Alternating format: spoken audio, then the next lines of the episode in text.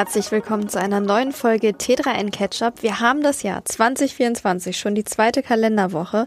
Und ich habe mir sagen lassen, noch ist es okay, ein frohes Neues zu wünschen. In der dritten Woche nicht mehr. Da Oh, ist es dann wirklich nur noch eine nervige Floskel. Drei ist also die magische Zahl. Genau, das heißt, wir wünschen euch jetzt nochmal ein frohes neues Jahr. Hoffentlich seid ihr gut reingekommen, nicht reingerutscht. Das könnte nämlich ausgerutscht sein, habe ich gelernt. Ach, ist ja jetzt erst kalt. Also zu, Weihn äh, zu Weihnachten und zu Silvester war ja schon wieder 13 Grad und Nieselregen. Du hast dich richtig mit Gutes der. Neujahrswunsch-Etikette befasst. Ne? Absolut, damit das hier ein sauberer Einstieg in das neue Du, Podcast-Jahr wird. bei T3 in Ketchup wird alles gründlich recherchiert, nicht nur die Tech-Themen. Okay. Und deshalb sagen wir euch auch, wer wir eigentlich sind. Neben mir sitzt nämlich mein Kollege Kaspar von Alberten, hallo, frohes Neues. Und auf der anderen Seite. Elisabeth Urban, hallo, ich spare mir das mal. Oh, Und ich bin Stella Sophie Wojcik. Schön, dass ihr wieder eingeschaltet habt. Wir haben natürlich viele Themen dabei und ich kann schon mal sagen, die Rubriken, die sind jetzt erstmal ähnlich geblieben. Es gibt Updates, es gibt eine gute Nachricht, ein Erstmal. Fail, ein Deep Dive. Wer weiß, was das Jahr noch so bringt. Aber da, dazu an einer anderen Stelle mehr. wir, wir fangen mit einer Rubrik an, die noch, noch kein Jingle hat. Genau, wir fangen nämlich an mit einem Update und Ellie, das hast du für uns vorbereitet. Richtig, wir haben uns ja vor Weihnachten mit dem Tesla-Streik in Schweden und auch in einigen anderen skandinavischen Ländern äh, befest- beschäftigt. Die Gewerkschaften in den skandinavischen Ländern streiken, weil Tesla sich weigert, in Schweden einen Tarifvertrag einzuführen in seiner Niederlassung. Und dazu muss man wissen, zum Hintergrund, in Schweden sind Tarifverträge Usus, also es gibt sehr, sehr wenige Unternehmen nur, in denen kein Tarifvertrag gilt. Tesla ist eines davon. Und da haben die Gewerkschaften gesagt, das wollen wir nicht. Wir wollen den Tarifvertrag und jetzt wird der Müll bei Tesla nicht mehr abgeholt. Die Teslas kommen gar nicht mehr erst nach Schweden. Die Maler und Lackierer streiken und so weiter und so fort. Und es haben sich eben diverse Gewerkschaften solidarisiert und auch Gewer Gewerkschaften über die Ländergrenzen hinaus. Und jetzt hat die Gewerkschaft IF Metall, die da federführend beteiligt ist an dieser Protestaktion, eine Möglichkeit aufgezeigt, wie Tesla doch noch äh, quasi sich einigen könnte mit der Gewerkschaft, ohne selbst bei Tesla einen Tarifvertrag einzuführen. Das heißt dann ja beim Umkehrschluss, dass sie von ihrer Kernforderung eigentlich abrücken. Jein. Sie haben ein kleines Schlupfloch für Tesla bereitgehalten quasi. Wenn Tesla möchte, könnte die Firma das jetzt ausnutzen. Tesla selbst weigert sich eben aus firmenpolitischen Gründen, da einen Tarifvertrag einzuführen, weil wo käme man da hin, so nach dem Motto. Und jetzt könnte Tesla die Amazon Masche nutzen. Und zwar hat Amazon ein ähnliches Problem gehabt in Schweden schon vor einigen Jahren, als äh, sich Amazon niederlassen wollte in Schweden und auch keinen Tarifvertrag für die Mitarbeitenden wollte.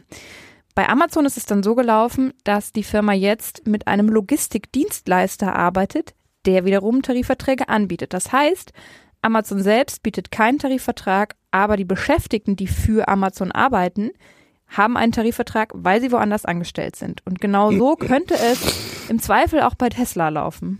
Klingt so ein bisschen nach Outsourcing, aber wenn es eine Möglichkeit ist, mit der alle einverstanden sind, dann wäre es ja zumindest eine Lösung, dass sich da beispielsweise jetzt nicht mehr der Müll stapelt. Richtig. Tesla müsste von seiner Position in unserem Unternehmen gibt es keinen Tarifvertrag nicht abrücken. Die äh, Gewerkschaften bekämen aber trotzdem irgendwie Tarifverträge für die Beschäftigten bei Tesla, nur dass die eben nicht direkt bei Tesla angestellt werden. Was dann wiederum der Haken wäre. Ich habe den Eindruck, da werden wir in Zukunft noch das ein oder andere Update zu hören, möglicherweise. Aber ich würde sagen, jetzt ist erstmal Zeit für den Fail der Woche.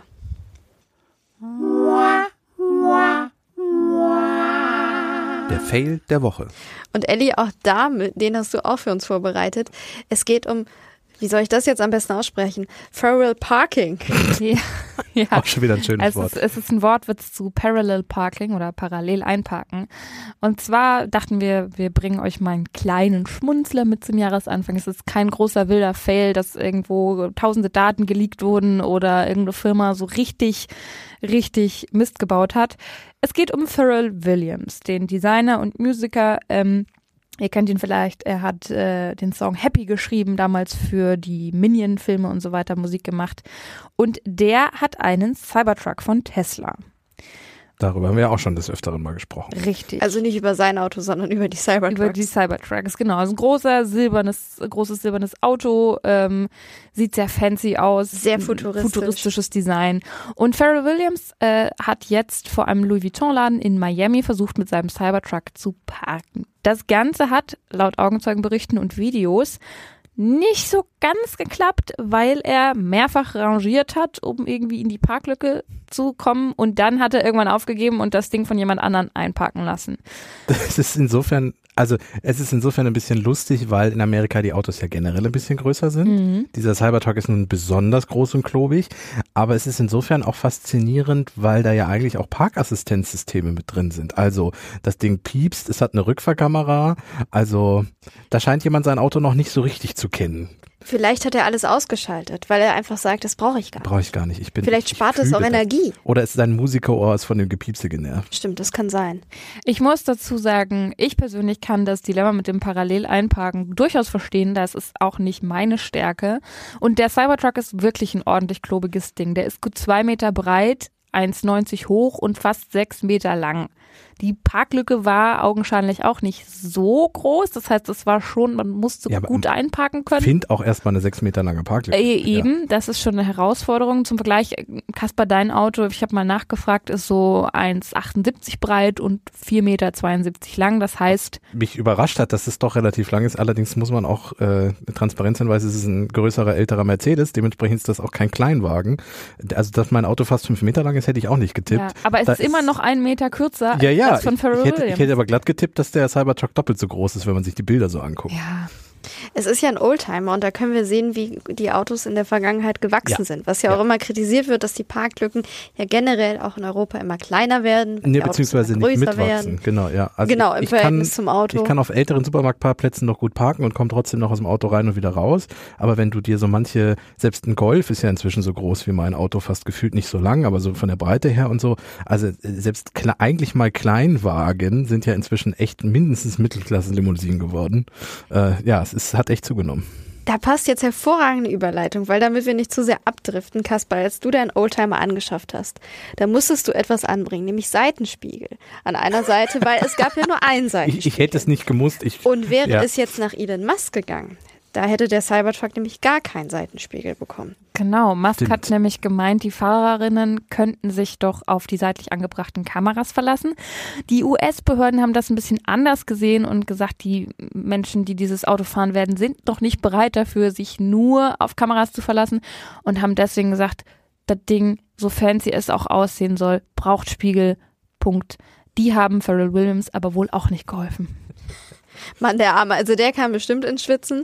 Und die Cybertrucks, die sind ja auch an anderer Stelle in dieser Woche durchaus ein Teil des Spotts im Internet geworden. Zum Beispiel, wenn sie im Schnee stecken geblieben sind. Finde ich aber auch ganz clever von Pharrell Williams, dass er, also gut, er hat nun mal auch die Möglichkeit, aber dass er dann irgendwann einfach sagt, so, ich kann das nicht, ich überlasse das jetzt jemandem, der das wirklich gut kann und der soll dieses Auto da reinbringen und dann vielleicht auch wieder raus. Das ist die Frage. Beim vom Ausparken hat niemand irgendwas im Internet gesprochen.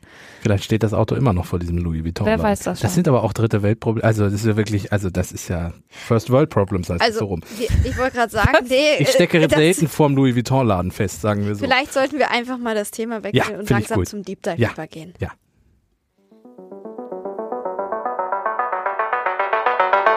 Der Deep Dive. Kurzer Nachtrag noch, er arbeitet auch bei Louis Vuitton. Also er ist halt vielleicht nicht unbedingt zum Shoppen gewesen, sondern arbeitsbedingt.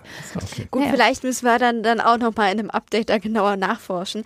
Aber wir bleiben auf jeden Fall in den, in den USA. Staaten, das stimmt, ja. Nämlich, um genau zu sein, steht hier Vegas Baby. Wir haben jetzt aber nicht irgendwie einen Trip in die Casinos gemacht. Nein. Sondern es geht um eine der größten Fachmessen für Unterhaltungselektronik. Ihr könnt es euch denken, natürlich um die CES. Ja, die ähm, auch kleiner Transparenzhinweis heute ihren ersten offiziellen richtigen Tag hat, wenn wir aufnehmen. Wir nehmen am Dienstag auf und sie geht, glaube ich, drei, vier Tage lang. Bis zum 12. Januar geht sie. Also länger sogar noch. Ja, doch, das sind noch drei Tage.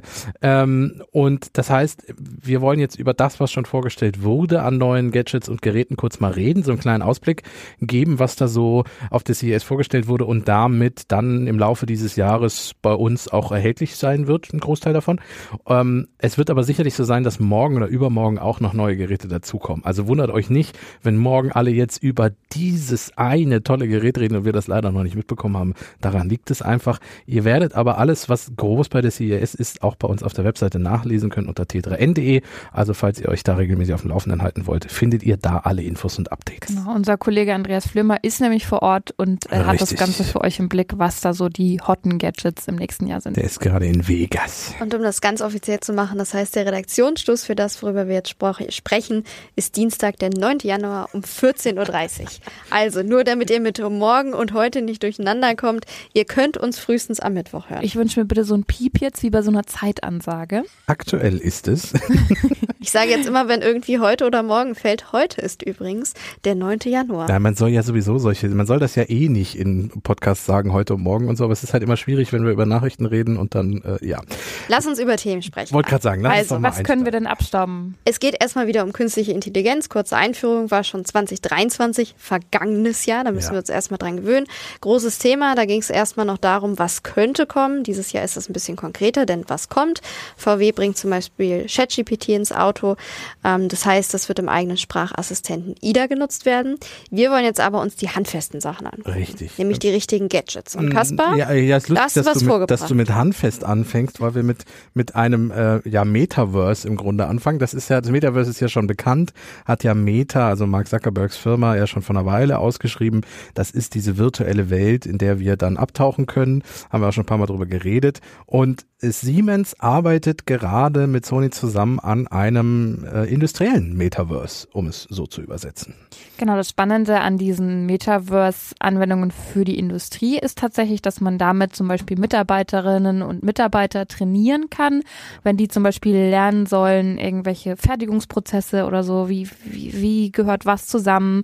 Auch für AstronautInnen-Training oder sowas kann man sich das vorstellen, dass wirklich einfach geübt wird durch äh, VR-Beispiele und genau. auch in der Medizin oder beim Militär und so weiter sind da schon Ideen da, wie man das Ganze als unterrichtende Maßnahme auch nutzen kann. Und Siemens ist da jetzt eben auf der Spur quasi, um dieses industrielle Metaverse genau. voranzubringen. Die haben das zum ersten Mal ausführlich ein bisschen vorgestellt und haben auch ein paar Beispiele gebracht. Und das Besondere ist halt, dass dieses Metaverse, also diese virtuelle Welt, versucht, die echte möglichst real abzubilden. Und als Beispiel haben sie einen Flugzeugprototypen gezeigt, der nicht wie sonst üblich, normalerweise baut man ja so einen Flugzeugprototyp und führt dann Versuchsflüge durch, Testflüge und guckt, äh, testet das Gerät auf Herz und Nieren. Wo sind Abnutzungen? Was funktioniert, was funktioniert nicht? Nicht? Sind die Flugeigenschaften so wie irgendwie geplant? Ähm, und das kostet natürlich zum einen viel Zeit, es kostet Geld und so ein Prototyp ist eventuell auch noch nicht ganz sicher. Also es kann auch sein, dass so ein Flugzeug dann mal abstürzt, was man natürlich auch nicht möchte. Und Siemens verspricht jetzt, dass in diesem Immersive Engineering es möglich ist, dieses Flugzeug in der virtuellen Welt exakt nachzubauen und dann halt auch die Belastung zu simulieren, die dieses Flugzeug bei so einem Flug hätte. Und dann schnell sagen zu können, oh, an der Stelle müssen wir noch nacharbeiten, das müssen wir irgendwie verbessern und so. Ähm, wie gut das funktioniert, muss man dann an dich gucken, aber die Vorteile liegen auf der Hand. Es ist günstiger, es geht schneller und es ist sicherer, als wenn du das in echt machen müsstest. So, und was hat das Ganze jetzt mit der CES zu tun? Was ja. wurde da vorgestellt? Ähm, die, so, äh, Siemens hat einmal auf der Bühne kurz dieses, dieses Metaverse vorgestellt und hat dann aber auch Sony auf die Bühne gebeten. Die arbeiten nämlich mit denen zusammen und Sony hat eine neue VR-Brille vorgestellt. Ähm, ja, ein bisschen sieht sie aus wie eine fortschrittlichere Sony VR, PlayStation VR-Brille. Die haben ja, also Sony arbeitet ja schon im Gaming-Bereich mit Virtual Reality und hat jetzt da eine neue Brille gezeigt. Allerdings wissen wir noch nicht viel über diese Brille. Wir haben ein bisschen über die Hardware erfahren. Wir haben sie kurz auf der Bühne gesehen. Es wurde vorgeführt, dass zum Beispiel du so einen Ring an der Hand hast und dann virtuelle Objekte einfach drehen kannst, indem du deine Hand auch drehst. Also die Steuerung ist so ein ganz zentrales Element, aber wir wissen zum Beispiel noch nicht, wie teuer sie wird, äh, wann es sie genau gibt, äh, wie weit das ist und so weiter. Hm, da bin ich mal sehr gespannt drauf. Klar ist, dass die jetzt nicht unbedingt für Endanwenderinnen wie genau. dich und mich gedacht Richtig, ist, ja. sondern wirklich für industrielle Trainings. Ich habe tatsächlich äh, vor ein oder zwei Jahren da auch schon mal so Handschuhe anprobiert, die dann auch für solche Trainings benutzt werden, die dann auch noch den, den Widerstand, den Mhm. zum Beispiel so ein Bauteil hat oder so, simulieren. Also ich glaube, das kann sehr, sehr spannend werden, was da noch auf uns zukommt. Jetzt haben wir angekündigt, dass es gerade um Unterhaltungselektronik gehen soll und sagen, das erste, das ist jetzt aber eigentlich nicht so für Ja, und handfeste Dinge hast du angekündigt. Anwender. Genau, aber mit dem zweiten Gadget. Ich glaube, da gehen wir mehr in die Ja, Richtung. ja. Und zwar ist das das ZenBook Duo. Und das Besondere sind die zwei Monitore im Laptop. Jetzt sagt man, na ja, also zwei Monitore im Laptop ist jetzt auch nicht so richtig neu. Apple hat das vor einer Weile schon mal mit dieser Touchbar über der Tastatur gehabt. Äh, Das ist jetzt aber, um ehrlich zu sein, kein echter zweiter Monitor. Äh, Und Asus selber hat auch schon vor einer ganzen Weile Laptops äh, oder seit zwei oder drei Jahren, glaube ich, Laptops, auf der du einmal den großen Laptop-Monitor hast und dann über der Tastatur im Gehäuse noch so einen zweiten kleineren, auf den du dann zum Beispiel den Desktop erweitern kannst oder drauf zeichnen oder solche Dinge. Jetzt hast du natürlich die Verkaufe gut angefangen. Du sagst nämlich, es gibt das schon. Was ist denn dann bitte schön das Neue? Das Neue ist, dass das neue ZenBook und das heißt, hört auf den Namen ZenBook 14 Duo. Das hat jetzt Duo ist auch wirklich in dem Fall ähm, elementar, denn es hat zwei, komplett zwei Bildschirme, die auch beide gleich groß sind und die physische Tastatur, die wir kennen, die verschwindet im Grunde erstmal aus dem Gerät. Das heißt, die Tastatur ist dann eine Bildschirmtastatur? Entweder das oder es gibt noch mitgeliefert eine Bluetooth-Tastatur, die man entweder auf den Laptop draufsetzen kann, auf den zweiten Bildschirm quasi, oder davor stellen kann, weil man weil man eine physische Tastatur haben möchte. Ich stelle mir das Ganze so ein bisschen vor wie zwei übereinander geklebte Tablets. Zusammengeklebte Tablets. Sieht dem Ding nicht unähnlich, genau. Ja. Okay. Äh, Microsoft hatte ja oder hat dieses Foldable Te- Telefon, was ja eigentlich auch zwei Monitore sind, die man aufklappt. So ähnlich ist dieses ZenBook auch. Ähm, und die Idee ist halt wirklich, dass man, es ist ja auch touchsensitiv, diese Bildschirme ist also nicht zum Beispiel wie bei einem MacBook, wo man so viel rumdrücken kann, wie man will auf dem Monitor, da passiert nichts. Ähm, die Idee ist halt, dass du dann einfach doppelt so viel Platz hast an Monitor und alles, was du irgendwie, also es ist kein Gerät für Vielschreiber, glaube ich, sondern eher wirklich für kreative Leute, die Unterhaltungselektronik konsumieren wollen und solche Dinge. Dafür ist es, glaube ich, gedacht. Um den, Ich würde schon zum nächsten Gadget gehen. Also wenn du noch eine Frage hast zu... Okay, dann... Nein, dann nicht. dann, Ellie schüttelte nur den Kopf. Wir bleiben nämlich beim Thema, jetzt vielleicht Bildschirme ist nicht ganz passend, oder eher so Richtung Bilderrahmen das nächste? Ja, Bilderrahmen definitiv. Äh, Wir wir kommen zu Samsung, die auch schon relativ viel vorgestellt haben und auch traditionell immer viel zur CES mitbringen. Das ist so ein bisschen deren Ding. deren Ding, genau. Und ähm, die haben jetzt etwas vorgestellt. Samsung hat das schon mal gemacht mit einem Fernseher und in, äh, dieser Fernseher sieht im Grunde aus wie ein ähm, Gemälde, das auf einer Staffelei steht. Und erst wenn du den Fernseher einschaltest, wird aus diesem Gemälde plötzlich ein Fernseher. Ähm, und jetzt haben sie sich eine zweite Variante überlegt von einem Möbelstück oder einem, einem Objekt, was im ersten Moment anders aussieht als das, was es ist. Und zwar haben sie The Frame vorgestellt. Und The Frame ist im Grunde ein Lautsprecher, der einfach aussieht wie ein stinknormaler Bilderrahmen, der an der Wand hängt. Wie groß ist das Ding? Tatsächlich exakt so groß wie eine Schallplatte, also wie das Cover von einer Schallplatte oder die, die Pappverpackung um so eine LP rum. Ähm, also quadratisch ist das Teil. Ob es später nochmal andere Größen geben wird, weiß ich nicht genau. Es gibt von Ikea auch schon so einen ähnlichen Lautsprecher, den du dir auch an die Wand hängen kannst. Der ist allerdings relativ dick und das Cover ist relativ groß und auch eher so äh, rechteckig. Ähm, und das Schöne an The Frame ist, dass du dem im ersten Moment nicht wirklich ansiehst, dass das ein Lautsprecher ist. Also du müsstest genau hingucken und wenn du das Kabel auch noch versteckst, siehst du es wahrscheinlich gar nicht mehr. The Frame klingt so ein bisschen nach so einer Netflix-Serie, die man gerne gucken würde. Ja. Äh, Bleiben wir mal bei Samsung, oder? Ja, eine Sache habe ich noch zu The Frame, weil, weil das ja ein Bilderrahmen ist. Jetzt kann man da eine Langspielplatte irgendwie reindrücken. Man kann aber auch ähm, mit Samsung selber oder mit Drittherstellern ähm, sich etwas drucken lassen und das dann auf diesen The Frame drauf machen. Also du kannst auch wirklich die Kunst oder das Bild oder das Foto, was du für den Bilderrahmen haben möchtest, dir da anbringen. Du musst nicht diese drei vorgefertigten Standard, ich meine, da ist wahrscheinlich eine Sonnenblume dann irgendwie dabei und so. Das musst du dir nicht hinhängen. Also ist es vereinfacht gesagt wirklich einfach ein Bild, was ein Bild, was Lautsprecher kann. Genau. Ähm, auf der Messe, also die, die Kolleginnen und Kollegen, die es schon hören konnten, ähm, sagen, dass es auf der Messe gut klingt, aber das muss man natürlich zu Hause dann nochmal wirklich in einer ruhigen Umgebung auch mal ausprobieren. Ich weiß auch zum Beispiel gerade nicht, ob man zwei davon zu Stereo zusammenschalten kann und solche Späße. Also da gibt's noch ein paar Unklarheiten, die man im, im Tester nochmal ausprobieren muss. Mensch, Kaspar, das war eine Vorlage für eine Überleitung. Es gut, gibt ne? ein paar Unklarheiten. Ja, Und das nächste Gadget, das ist ziemlich klar. Ja, sogar sehr, sehr klar. Es ist so klar, dass man durchgucken kann. Nicht äh, ganz, ist milchig. Ein bisschen milchig, aber. Äh, oh Gott, die schlechteste Überleitung, aber direkt Anfang des Jahres. Das, dazu fällt mir nichts mehr ein. Ja, äh, dann mache ich schnell weiter und übermoderiere das. Äh, und zwar hat Samsung auch noch, ich sag mal, einen Fernseher vorgestellt. Also sie haben mehrere Fernseher inzwischen schon vorgestellt auf der CES dieses Jahr, aber eine ganz besondere Technologie haben sie präsentiert und zwar transparente Mikro-LED-Monitore. heureux. Ist transparent heißt so zum Durchgucken? Ja, tatsächlich. Also dieses so leicht, es ist, wenn du dir dies äh, ausgeschaltet anguckst, sieht das aus wie eine Glasscheibe, die so ganz, ganz leicht milchig ist. Es ist nicht glasklar wie eine Fensterscheibe. Du siehst, da ist irgendwie was dazwischen, aber es reicht vollkommen, um durchzugucken. Also im ersten Moment denkst du nicht, dass das was Elektronisches ist. Und sobald es eingeschaltet wird, das sind wirklich Mikro-LED, trifft dann halt wirklich zu. Das sind mini, mini, mini, mini LEDs, die in diesem Glas dann drin sind und die fangen dann an zu leuchten, sobald es eingeschaltet wird und stellen die Bildschirminhalte da, wie bei einem Fernseher dann auch.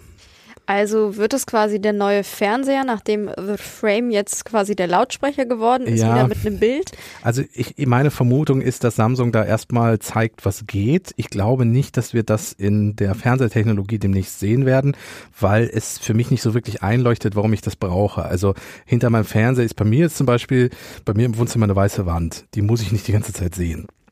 Aber zum Beispiel kann ich mir vorstellen, dass das für Werbegeschichten, für Messestände, für sowas wirklich aufregend ist, sowas zu haben. Ähm, ich kann mir auch nicht vorstellen, dass jemand sein Fenster rausreißt und stattdessen das da einbaut. ist auch die Frage, ob das isoliermäßig irgendwie gut genau, funktioniert. Genau, und ja. ob es wasserfest ist. Ja, es ist ja eingepackt. Also ich glaube schon, das würde man hinkriegen, aber ähm, ja, ist die Frage, ob man das möchte. Und dann Postfest? hat man auch immer noch das Problem, dass man sieht ja schon noch irgendwie durch und wenn dahinter eine Lichtquelle ist, wenn jetzt die Sonne draußen scheint, möchte ich damit nicht fernsehen. Mhm. So, also, Aber ich, ich fände es ganz spannend für so Bereiche, die äh, teilweise abgeschirmt sein müssen in irgendwelchen ja, Geschäften ja. oder oder so Piercing-Studio oder keine Ahnung, dann kannst du da deinen Fernseher drüber machen und wenn du dann niemanden mehr hast, der dahinter quasi irgendwie gepierst wird oder so, kannst du es vielleicht wieder ausschalten einfach. Ist das denn realistisch, dass im industriellen Kontext für Geschäfte etc. das Ganze bald zu kaufen ist? Also bald würde ich auch noch nicht sagen. Ich, das, das hat, glaube ich, wirklich noch so Prototyp-Charakter. Das ist genauso wie Samsung auch ein in zwei Richtungen faltbares Display gezeigt hat in einem Smartphone. Auch da werden wir erstmal nicht äh, jemanden sehen, der sein Handy dann die ganze Zeit in beide Richtungen hin und her klappt. Ähm, das ist jetzt oft auf der CES so, dass die, dass die Hersteller zeigen, mal, das geht. Und dann mit anderen Herstellern zusammenarbeiten. Samsung liefert ja zum Beispiel auch Monitore für ganz viele andere Hersteller. Hersteller, um denen dann zu zeigen, das können wir schon und dann mit den anderen Herstellern zusammen überlegen, was wären denn Produkte, wo man das vielleicht brauchen kann. Und ich kann mir sehr gut vorstellen, dass wir vielleicht wirklich dann mal in Geschäften sowas sehen werden in ein paar Jahren mit großen, äh, durchsichtigen Fernsehen oder halt dann wirklich irgendwann mal ein Telefon, wo es sinnvoll ist, dass ich das in zwei Richtungen klappen kann, auch wenn ich mir gerade nicht vorstellen kann, warum. Oder äh, das wird so eine, so eine Scheibe im Auto, die man so hochziehen kann, um den hinteren Bereich abzu dunkeln quasi, wie früher so äh, ja, taximäßig. Oder ein Heads-Up-Display, was in der Scheibe dann drin ist. Genau. So. Ja. Ich merke, ihr seid auf jeden Fall es fängt schon drin an, in der Ideenfindung. Genau, ja. Ich hole Samsung kann uns anrufen. auf den Boden der Tatsachen zurück. Und zwar so richtig um eine Katzenklappe mit KI. Die wollten wir euch gerne auch vorstellen, so als Highlights machen. Haustiere. als, als letztes Gadget äh, für heute mitgebracht. Ähm, ja, weil das ist ein Produkt, ich als, als Katzenbesitzer äh, habe sofort verstanden, warum ich das brauche. Guck ähm, mal, also entschuldige Kaspar, aber Oldtimer Katze, du offenbarst dich heute richtig bin, selbst. Naja, nicht nur heute. Ich habe ja schon, wie oft habe ich schon irgendwie gesagt, das ist 20 Jahre her und dann sagt ihr, nein, das sind 30. Also ich bin schon ein bisschen älter. Ähm, und wer zu Hause auch eine Katze hat von den Hörerinnen und Hörern oder einen Kater, der. Also jetzt hier keine Werbung machen. Nein, nein, nein, nein, nein, nein, nein. Also ich, äh, der wird aber das Problem kennen. Und zwar ist es so, dass wenn man einen Freigänger hat, so heißen ja Katzen, die irgendwie raus dürfen, ähm, dass die A manchmal Freunde mitbringen also andere Katzen, die nicht rein sollen eigentlich, weil ich möchte bei mir zu Hause auch nur meine Katze haben und nicht andere. Ähm, aber wenn man so eine Katzenklappe hat in der Tür, eine, eine stinknormale analoge Katzenklappe weiß ja nicht, welche Katze da reinkommt. Die Katzenklappe von äh, Flappy heißen die.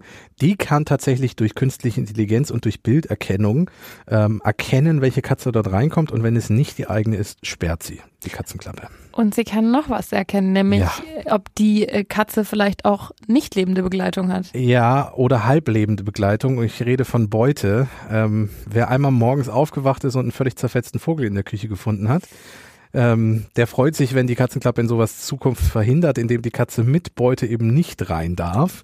Ähm, dazu kommt auch noch, dass das Ganze eine Smartphone-App hat. Wer möchte, äh, geht auch ohne, aber mit Smartphone-App ist es möglich. Das zeigt dann zum Beispiel an die Statistik, wie oft ist die Katze reingekommen, wann. Ähm, und es gibt auch die Möglichkeit, eine kleine Push-Mitteilung zu bekommen, wenn die Katze mit Vogel im Maul nicht rein darf. Äh, wenn es zum Beispiel draußen sehr kalt ist und man trotzdem möchte, dass die Katze irgendwie rein darf, aber man dann halt vorher erstmal den Vogel entsorgt, ähm, dann ist das auch möglich. Mhm. Diese Katzenklappe kann auch an Smart Home gekoppelt werden. Warum ist das denn sinnvoll? Ein Beispiel, was der Hersteller nennt, was mir auch direkt eingeleuchtet hat, ist, dass man zum Beispiel die Katzenklappe auch zeitlich sperren kann. Also sagen kann zum Beispiel, nachts soll die Katze nicht mehr raus, deswegen geht sie nachts nicht auf die Klappe. Ähm, sollte aber zum Beispiel ein smarter Rauchmelder einen Alarm auslösen und das Smart Home das bemerken, würde die Katzenklappe sich entriegeln und die Katze könnte das Haus verlassen und sich in Sicherheit bringen. Das Ganze gibt's ja auch schon zu kaufen. Wie viel kostet denn diese smarte Klappe? Ja, das Ganze kommt aus der Schweiz und wir haben es umgerechnet aus Schweizer Franken und das ist tatsächlich, ja, es ist ein Produkt aus der Schweiz. Man ahnt es schon fast. Es kostet etwas unter 500 Euro, ist also nicht ganz günstig. Wo wir jetzt gerade über Kosten sprechen, würde ich noch, wir gehen jetzt einmal von den Gadgets bei der CES weg. Ja. Aber es gibt natürlich Apple, die crashen ja immer ganz gerne die CES. Genau, die nehmen nämlich so bei so Messen nie teil. Ähm, die machen ihre Die eigene machen. Gegenveranstaltung. Die machen quasi, ja, die haben immer eigentlich traditionell, wenn die CES ist, ähm, dann ist es ja so, dass wir haben ja gerade über Samsung schon gesprochen und so, dass, dass die Hersteller dann groß Dinge zeigen und Apple wäre nicht Apple, wenn sie an der Stelle dann sagen, ja, wir fahren da zwar nicht hin, aber wir machen trotzdem Terz, äh, indem sie mindestens eine Produktvorstellung oder ein äh, Update haben, während die CES läuft, über das dann alle Leute irgendwie reden. Und äh, dieses Jahr haben sie sich überlegt, unsere äh, Mixed Reality Headset Division Pro, wir sagen einfach am ersten Tag der CES oder einen Tag vor der CES, wann das Ding rauskommt, wann genau es bestellbar ist und wie viel genau es dann auch kosten wird bezüglich des Lieferumfangs, weil wir haben ja bisher nur den ungefähren Preis gewusst. Mhm. Und das Ding ist äh, lange erwartet geworden. Wie Ja. teuer wird's denn? Äh, also tatsächlich 3.500 US-Dollar. Es gibt wahlweise noch ähm, Korrekturlinsen von Zeiss. Also wenn man zum Beispiel Brillenträger ist, kann man sich die einsetzen. Da ist man, glaube ich, bei 190 Dollar noch dabei. Es gibt auch Unkorrektur, äh, Linsen ohne Korrektur, die 99 Dollar kosten, wobei ich mich gerade frage, warum man die braucht. Das müsste man nochmal nachgucken. Vielleicht irgendwie für, für damit es nicht für, so anstrengend ist für die Augen. Ja, oder ja so Lesebrillen, wo nicht so Filter oder wirklich, sowas. ja, das kannst du haben. Das muss man nochmal genau nachschauen. Äh, in den USA ist die Brille, und das ist der entscheidende Hinweis, USA vorbestellbar schon ab dem 19.01., Mhm. also ähm, quasi ab der übernächsten Catch-up-Folge. Ähm, und äh, erscheinen wird das Ganze am 2.2. in den USA und auch erstmal wirklich nur in den USA. Ähm, und dann wird es wahrscheinlich auch so sein, dass man im Store sich das Gerät abholt und dann auch so eine Einführung bekommt und eine Anpassung und solche Dinge und auch dort wahrscheinlich dann auch die Korrekturlinsen sich wird anfertigen lassen beziehungsweise messen lassen und solche Dinge. Aber auch das ist alles noch so ein bisschen unklar. Ähm, wir wissen jetzt über eine Pressemitteilung von Apple, wann es kommt und wie es aussieht, wann es in Deutschland soweit ist oder in Europa, das steht eh noch komplett in den Sternen. Und wenn es dann in Europa soweit ist, dann werdet ihr das bestimmt in einem Update bei uns hören. Ich Ja. würde aber sagen, beim Deep Dive sind wir für heute erstmal am Ende angekommen. auch, ja. Aber es geht natürlich weiter und passenderweise bleiben wir beim Thema VR-Brille und gehen zum Netzfundstück über.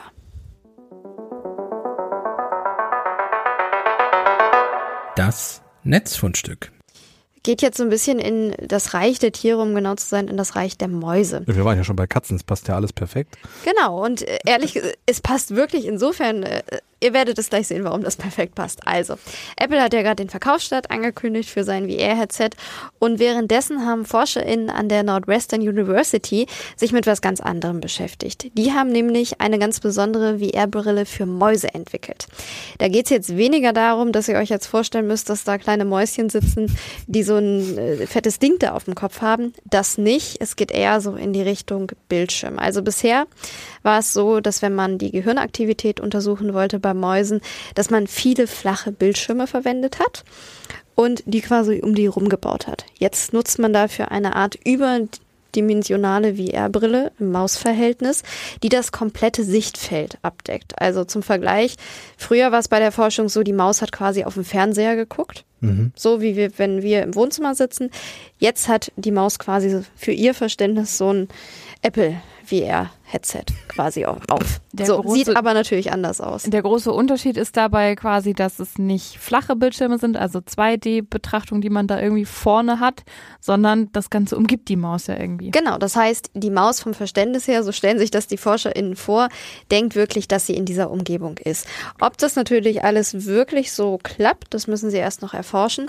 Aber in den ersten Tests hat sich gezeigt, dass die Mäuse sich sehr schnell an diese virtuelle Umgebung gewöhnen. Und das können sie eben für die Forschung nutzen. Jetzt ist es nämlich so, die Maus kommt dann quasi auf dem Laufband und hat das Gefühl, sie wäre in dieser Umgebung, die ihr die Brille vorgibt.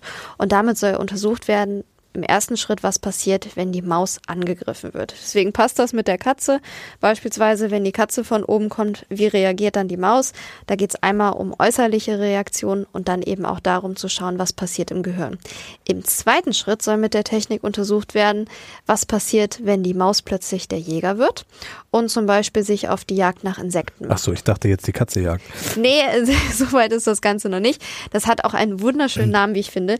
Miniature Rodent Stereo Illumination VR. Das klingt doch toll, oder? Ja.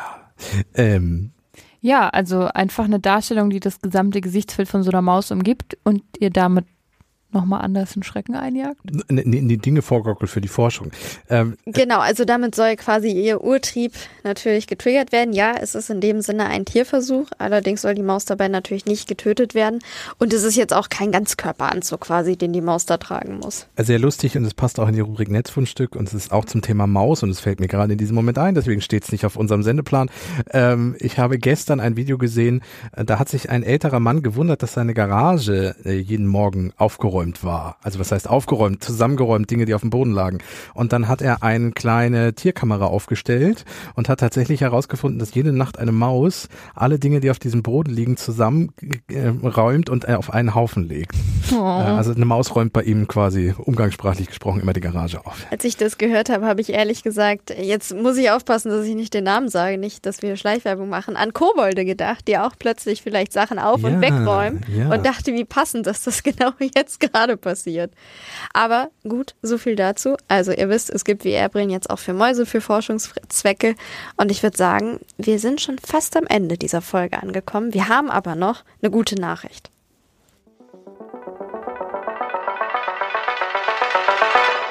Die gute Nachricht. Ich weiß nicht, wie es euch geht, die uns vielleicht gerade zuhören. Hier in Hannover ist es echt Bibberkalt. Also heute Morgen auf dem Weg zur Arbeit. Aber die Sonne 8.30 scheint Uhr, Mal minus seit 9 Grad. Monaten die Sonne. Die Sonne scheint, das ist sehr schön. Kalt ist es trotzdem und da helfen natürlich kuschelige Pullover.